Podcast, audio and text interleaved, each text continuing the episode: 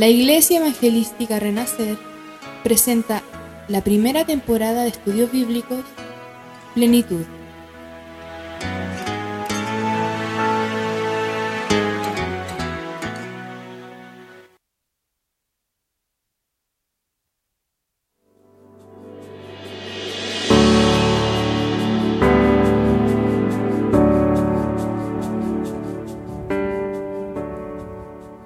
Hola querido oyente, amigos y hermanos, les saludo en este día y deseo que Dios bendiga sus vidas a través de este estudio bíblico. El estudio de hoy se titula Dones Espirituales. Usted se preguntará qué son los dones espirituales. Los dones espirituales son habilidades especiales que Dios regala a sus hijos a través de su Espíritu Santo para la edificación de su iglesia. Debemos usarlos para bendecirnos los unos a los otros y así construir juntos una iglesia fuerte que honra a Dios. Durante su vida en la tierra, Jesús fue facultado por el Espíritu Santo para ministrar. Jesús dijo que un día los cristianos harían mayor ministerio que Él. Podemos leerlo en el libro de Juan, capítulo 14, versículo 12. Dice así, De cierto, de cierto os digo, el que en mí cree, las obras que yo hago, Él las hará también y aún mayores hará porque yo voy al Padre. Amén. Esto no significa que los cristianos somos mayores que Jesús, significa que también los cristianos estamos dotados y fortalecidos por el Espíritu Santo para ministrar a más personas que nuestro Señor Jesús hizo aquí en la tierra, porque hoy hay miles y millones de cristianos propagados por el mundo. Al comenzar este estudio sobre los dones espirituales, lo primero que tenemos que entender que nuestro ministerio personal es la continuación del ministerio de nuestro Señor Jesús. Es decir, que los dones de Dios son otorgados por el Espíritu de Dios para que la iglesia de Dios pueda ministrar como el Hijo de Dios. Mi querido oyente, amigo, tal vez usted se ha preguntado a qué se reúnen los cristianos en una iglesia. Tal vez usted ha pensado que nos reunimos a cantar a Dios, a orar, a escuchar palabra de Dios.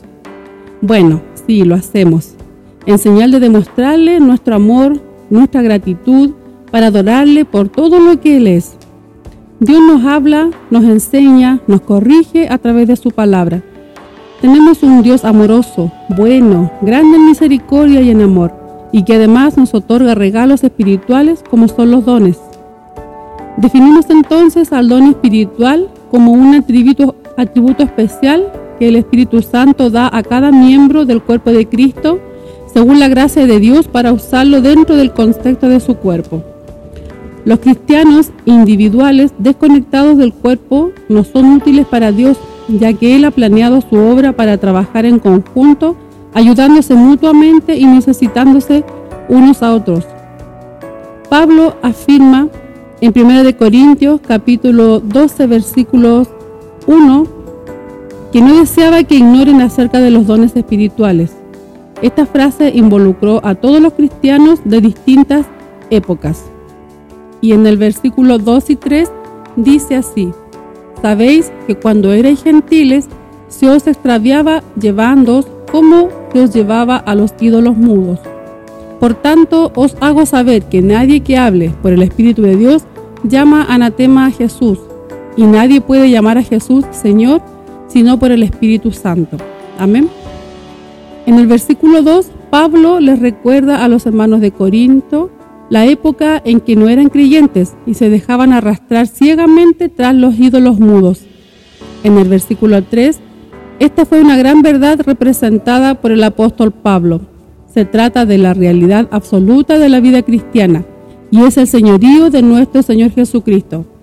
No podemos quitarle la importancia o menospreciar al Señor Jesús bajo la influencia del Espíritu Santo es imposible reconocer que Jesús es el Señor si uno no está hablando por el poder del Espíritu Santo. En el Evangelio de San Mateo capítulo 7, versículos 22 y 23 dice así, Muchos me dirán en aquel día, Señor, Señor, ¿no profetizamos en tu nombre, y en tu nombre echamos fuera demonios, y en tu nombre hicimos muchos milagros?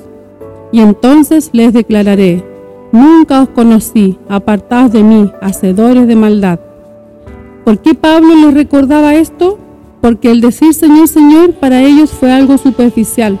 El Señor Jesús no era realmente el Señor de sus vidas. Aceptar que Jesucristo sea el Señor es una convicción del alma. En el libro de Hechos, capítulo 2, versículo 36, dice lo siguiente.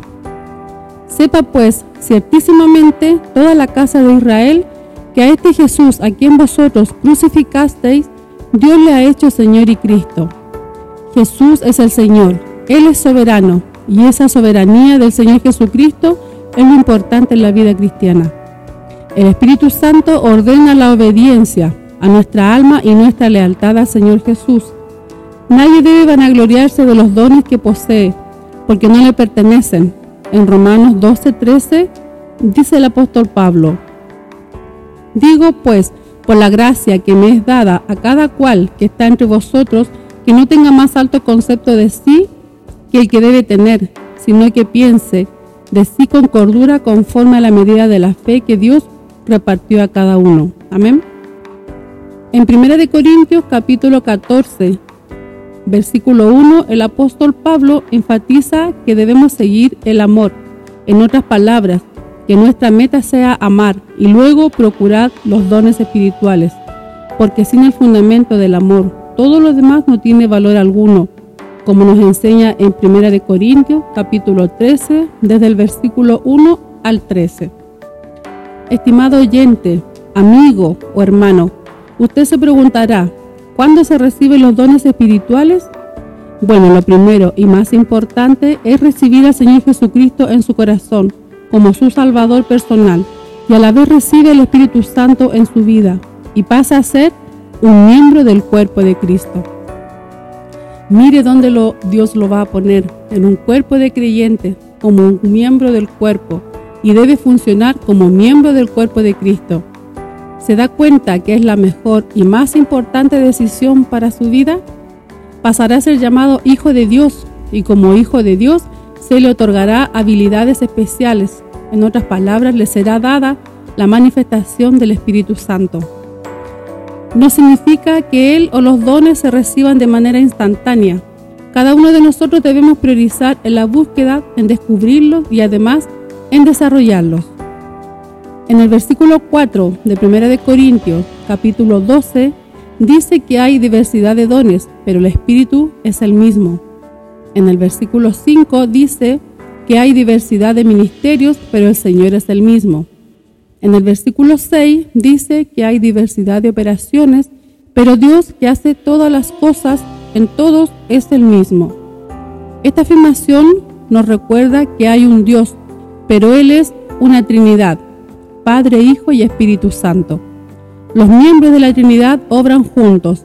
Hay una unidad pero hay una variedad, una diversidad en la unidad.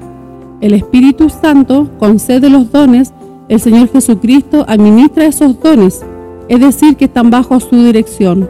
Y Dios el Padre provee el poder y Él da la energía a esos dones. Y todo esto ha sido provisto con un solo propósito, y es el de glorificar, exaltar el señorío de nuestro Señor Jesucristo. En el versículo 7 de Primera de Corintios, capítulo 12, dice que cada creyente ha recibido un don. Textualmente dice, pero a cada uno le es dada la manifestación del Espíritu para provecho. La frase a cada uno en el idioma griego se usa la palabra antropos, que significa ser humano. Habla de un término general, es decir, abarca a todos, hombre, joven, mujer, señorita, niño, niña. Siendo usted un hijo de Dios, entonces usted tiene un don o la manifestación del Espíritu, como dice la palabra. Y dice también para provecho, es decir, para el bien de todos. Y como les mencioné al principio de este estudio, los dones tienen un propósito y es para la edificación de la iglesia. No es algo que podamos ejercitarlo de manera egoísta, sino que es para ayudar de manera espiritual a los creyentes. El apóstol Pablo en los versículos 12 al 20 nos dice que nosotros somos miembros del cuerpo de Cristo, que estamos unidos a Cristo, por lo tanto debemos funcionar como tal. Cuando logramos darnos cuenta o descubrimos nuestro don o nuestros dones, es algo hermoso, porque Dios no hace distinción de personas. Vimos que a todos les será dado dones, solo debemos procurarlos y desarrollarlos para el provecho espiritual de la iglesia.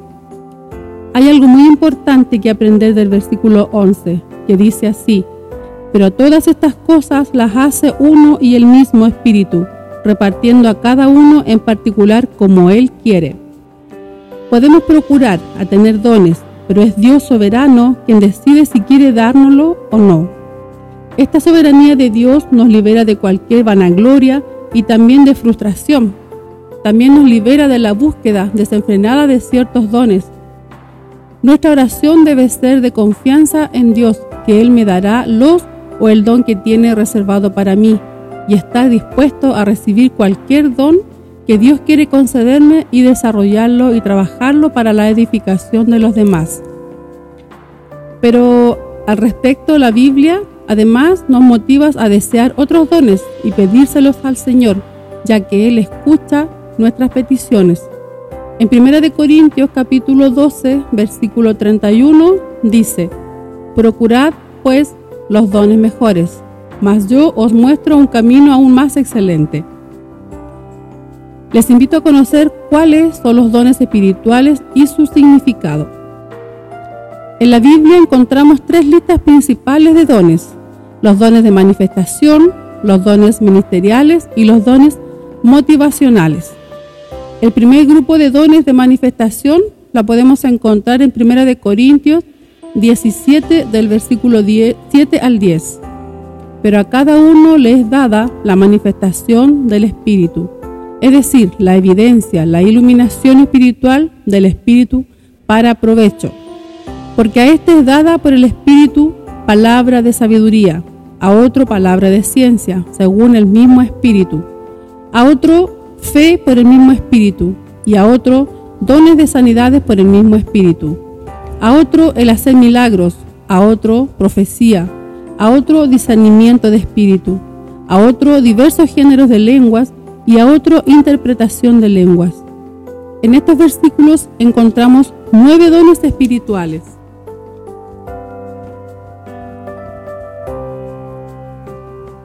Palabra de sabiduría es la capacidad para tener información sobre personas y situaciones que no es obvio para la persona promedio, combinada con una comprensión de qué hacer y cómo hacerlo. Es la capacidad de no solo ver, sino también aplicar los principios de la palabra de Dios a los asuntos prácticos de la vida por el espíritu de sabiduría. Número 2 dice palabra de ciencia o de conocimiento. Es el don por medio del cual Dios comparte el conocimiento de hechos que sucedieron en el pasado o que están sucediendo en el presente este conocimiento se adquiere de manera sobrenatural y más allá de toda posibilidad humana. La revelación de este conocimiento puede recibir a través de una visión, un sueño, una voz audible, un sentir interno, etc. Pero siempre que se trate de la revelación de hechos pasados o presentes, estamos ante la operación del don de la palabra de ciencia. Número 3. Fe es el don a través del cual Dios comparte su fe con una persona particular. Dotado de esta fe absoluta, la persona es capaz de realizar cualquier hazaña sin importar las sanidades o milagros que se necesiten para la realización. Ella cree lo imposible. Como dice en Hebreos 11.1, dice, es pues la fe, la certeza de lo que se espera, la convicción de lo que no se ve. Número 4. Dones de sanidades. Son aquellos dones por medio de los cuales Dios otorga la curación sobrenatural de un enfermo. Por ser esta curación de carácter sobrenatural, se entiende que en ella no existió la intervención de ningún medicamento, como tampoco la de los procesos naturales de recuperación con que Dios ha dotado al cuerpo humano. Número 5. Hacer milagros es aquel don por medio del cual se produce una alteración del curso ordinario de la naturaleza, una intervención temporal en el orden acostumbrado de las cosas a fin de favorecer los designios divinos. Número 6. Profecía.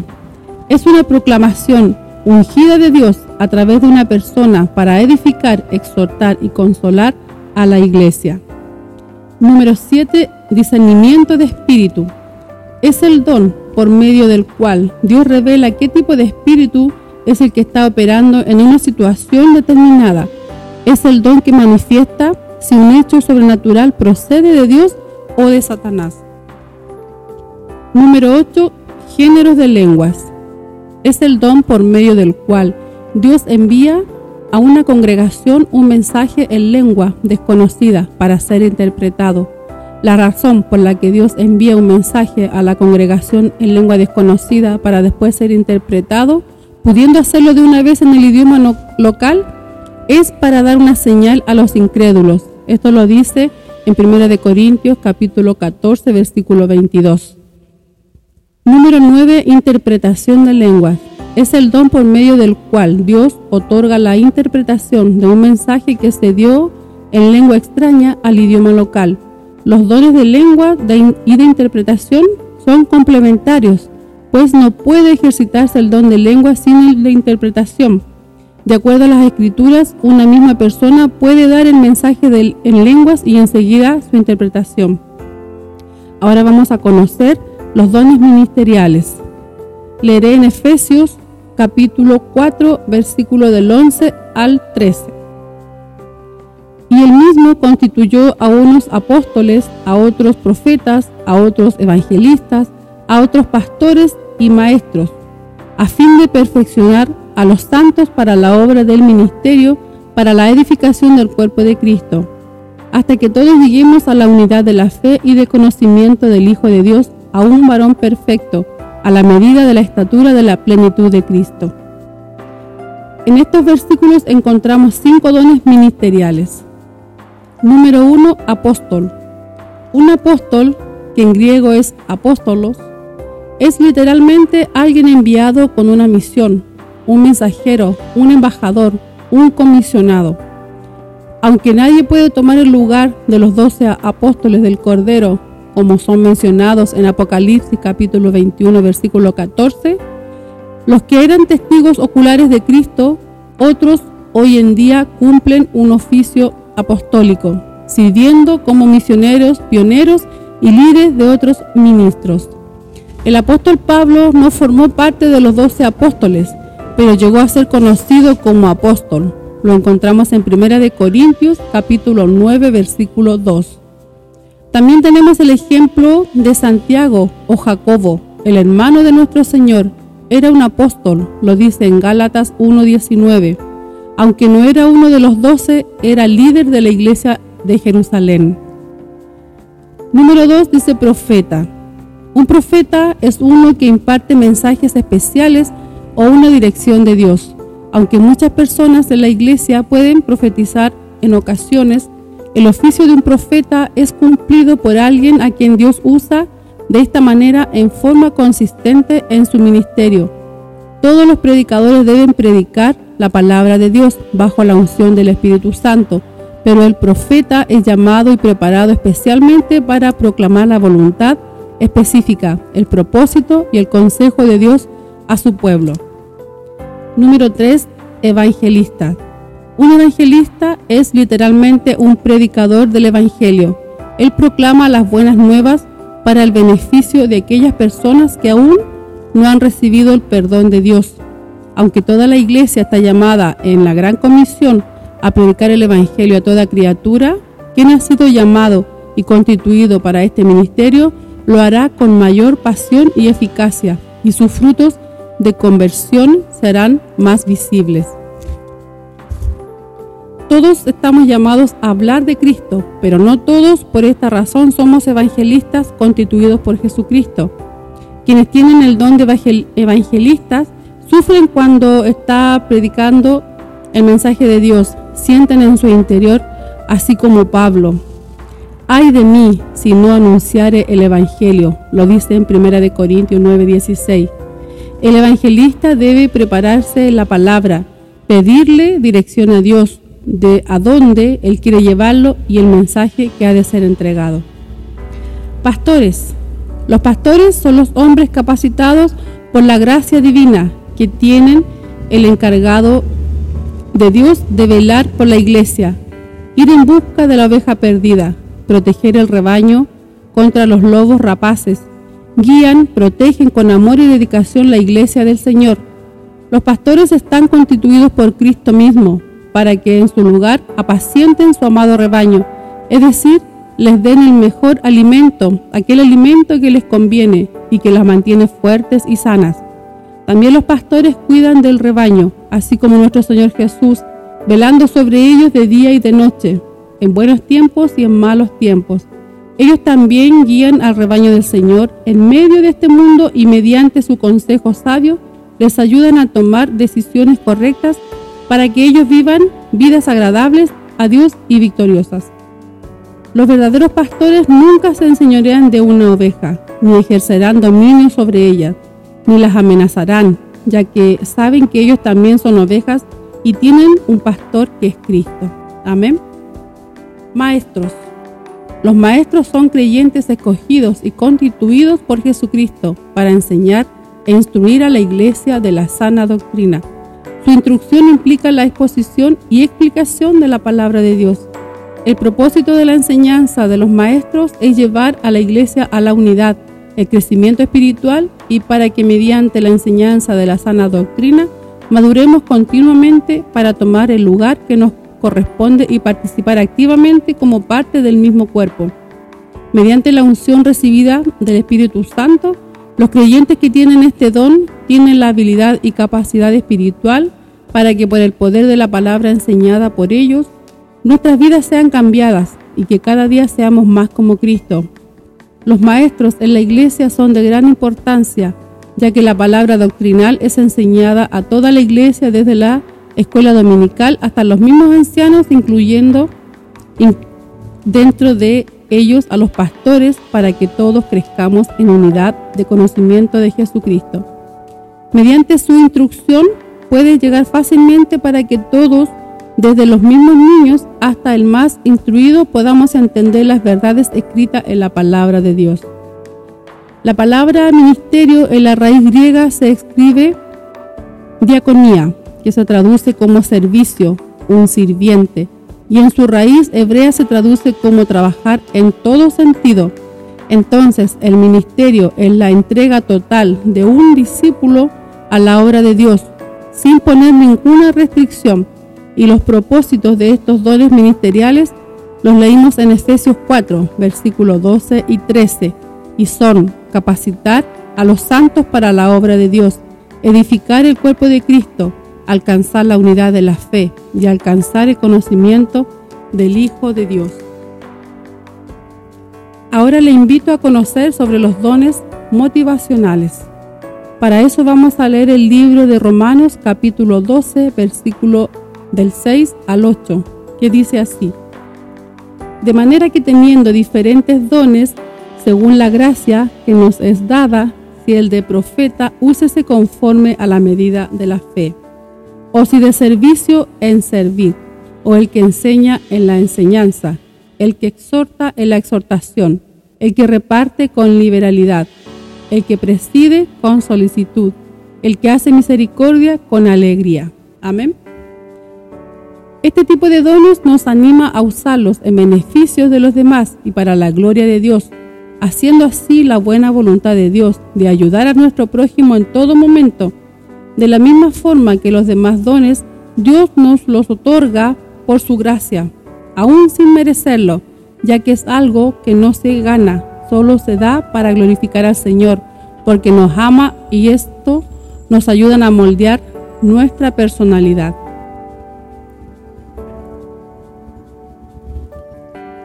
Don de profecía. La palabra griega traducida para profecía en Romanos 12:6 significa anunciar o declarar la voluntad divina a fin de interpretar los propósitos de Dios o dar a conocer de alguna manera la verdad de Dios, la cual está diseñada para influenciar a las personas. No es la habilidad de predecir el futuro. Muchas veces se malinterpreta este don. Don de servicio es una sensibilidad especial ante las necesidades de los demás y un gran deseo de hacer todo lo posible por aliviarles la carga. nace del amor genuino que se siente por nuestro Señor y del amor y preocupación por quienes Él no solo nos da la oportunidad de ayudar, sino de guiar en la vida. Número 3. Don del que enseña. Don de la enseñanza. Es un don dado por el Espíritu Santo, permitiéndole a un creyente comunicar eficazmente las verdades de la Biblia a los demás. Implica el análisis y la proclamación de la palabra de Dios. La enseñanza es un don sobrenatural del Espíritu Santo.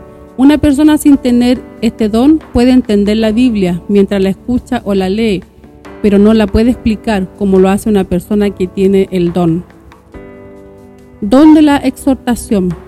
La palabra que se traduce como exhortación o consuelo es la palabra griega paraclesis, relacionada con la palabra paracleto.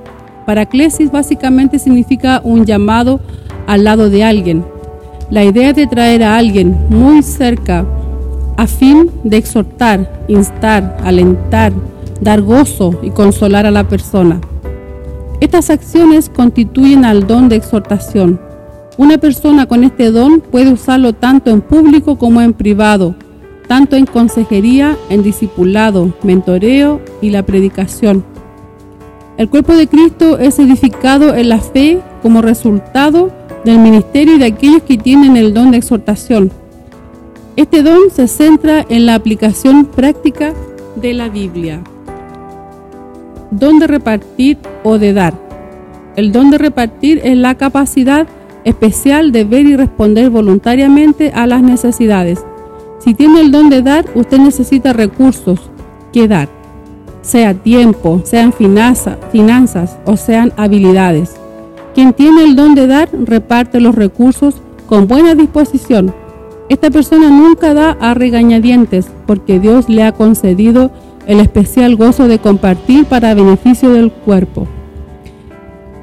En 2 de Corintios capítulo 9, versículo 7 y 8 dice así: Cada uno dé como propuso en su corazón, no con tristeza ni por necesidad, porque Dios ama al dador alegre. Y poderoso es Dios para hacer que abunde en vosotros toda gracia, a fin de que teniendo siempre en todas las cosas lo suficiente, abundéis para toda buena obra. ¿Dónde presidir? Es la capacidad sobrenatural que Dios concede a algunos para guiar, encabezar o dirigir a un grupo de personas o a una iglesia. Este don se refiere mayormente al liderazgo, aquellos que son escogidos para orientar a otros en las diferentes esferas de la vida o tienen a su cargo funciones administrativas. El don de presidir es la capacidad especial que Dios da a ciertos miembros del cuerpo de Cristo para que establezcan metas de acuerdo al propósito de Dios para el futuro y con el fin de que comuniquen estas metas a otros en tal manera que voluntaria y armoniosamente colaboren para alcanzarlas y así glorifiquen juntos a Dios. Este don debe ser usado con prudencia, evitando el auto el autoritarismo, más bien asumiendo una posición donde con su ejemplo vivo pueda animar a otros. Don de misericordia. La misericordia es lo que expresamos cuando somos dirigidos por Dios para ser compasivos en nuestras actitudes, palabras y acciones. Es más que sentir compasión hacia alguien, es el amor reflejado, la misericordia deseada, responder a las necesidades inmediatas de los demás y aliviar el sufrimiento, la soledad y la tristeza. La misericordia trata crisis físicas, emocionales, financieras o espirituales por medio de un servicio generoso y abnegado. La misericordia es la defensora de los humildes, de los pobres, explotados y olvidados, y a menudo actúa a favor de ellos. Este don tiene una aplicación práctica de servicio activo, así como la responsabilidad de hacerlo con alegría. Además, todos estamos llamados a ser misericordiosos. Nuestra esperanza depende únicamente de la misericordia de nuestro Señor no por nuestros méritos. Esto debe inspirarnos a seguir el ejemplo de Cristo y ser compasivo y mostrar misericordia a los demás, así como nosotros la hemos recibido. Bueno, aquí estamos finalizando este hermoso estudio acerca de los dones espirituales. De esta manera podemos ver que somos un cuerpo en Cristo. Nos, complementamos a través de los dones que se nos han entregado según la voluntad de Dios. Dones llenos de gracia como un regalo divino que demuestra el gran amor que nos tiene. Es importante destacar que para poner en práctica los dones espirituales debemos renovar y limpiar nuestra mente a través de la lectura de la palabra y la oración. En la medida que hacemos esto, estaremos creciendo espiritualmente y haciendo la voluntad de Dios. En Primera de Pedro capítulo 4, versículos 10 y 11 dice así: Cada uno según el don que ha recibido, ministrelo a los otros, como buenos administradores de la multiforme gracia de Dios. Si alguno habla, habla conforme a las palabras de Dios. Si alguno ministra, ministre conforme al poder de Dios, al poder que Dios da, para que en todo sea Dios glorificado por Jesucristo, a quien pertenece la gloria y el imperio por los siglos de los siglos. Amén. Querido oyente, amigo, le invito cariñosamente a que usted quiera ser partícipe de esta gran bendición, como lo es ser miembro del cuerpo de Cristo. Como primer paso, acepte a nuestro Señor Jesús en su vida como su Salvador. ¿Qué significa esto? Significa reconocer su condición pecaminosa y que no hay nada que usted pueda hacer para solucionarlo. Es aceptar el sacrificio de nuestro Señor Jesús hecho en la cruz por usted y pedirle a Dios que perdone sus pecados. Este acto de confesión personal implica un cambio en su vida, un cambio en su forma de pensar, de sentir y de hacer. Todo esto con la ayuda de Dios y de su Espíritu Santo que le es dado al recibir a Jesús como su Salvador. Amén.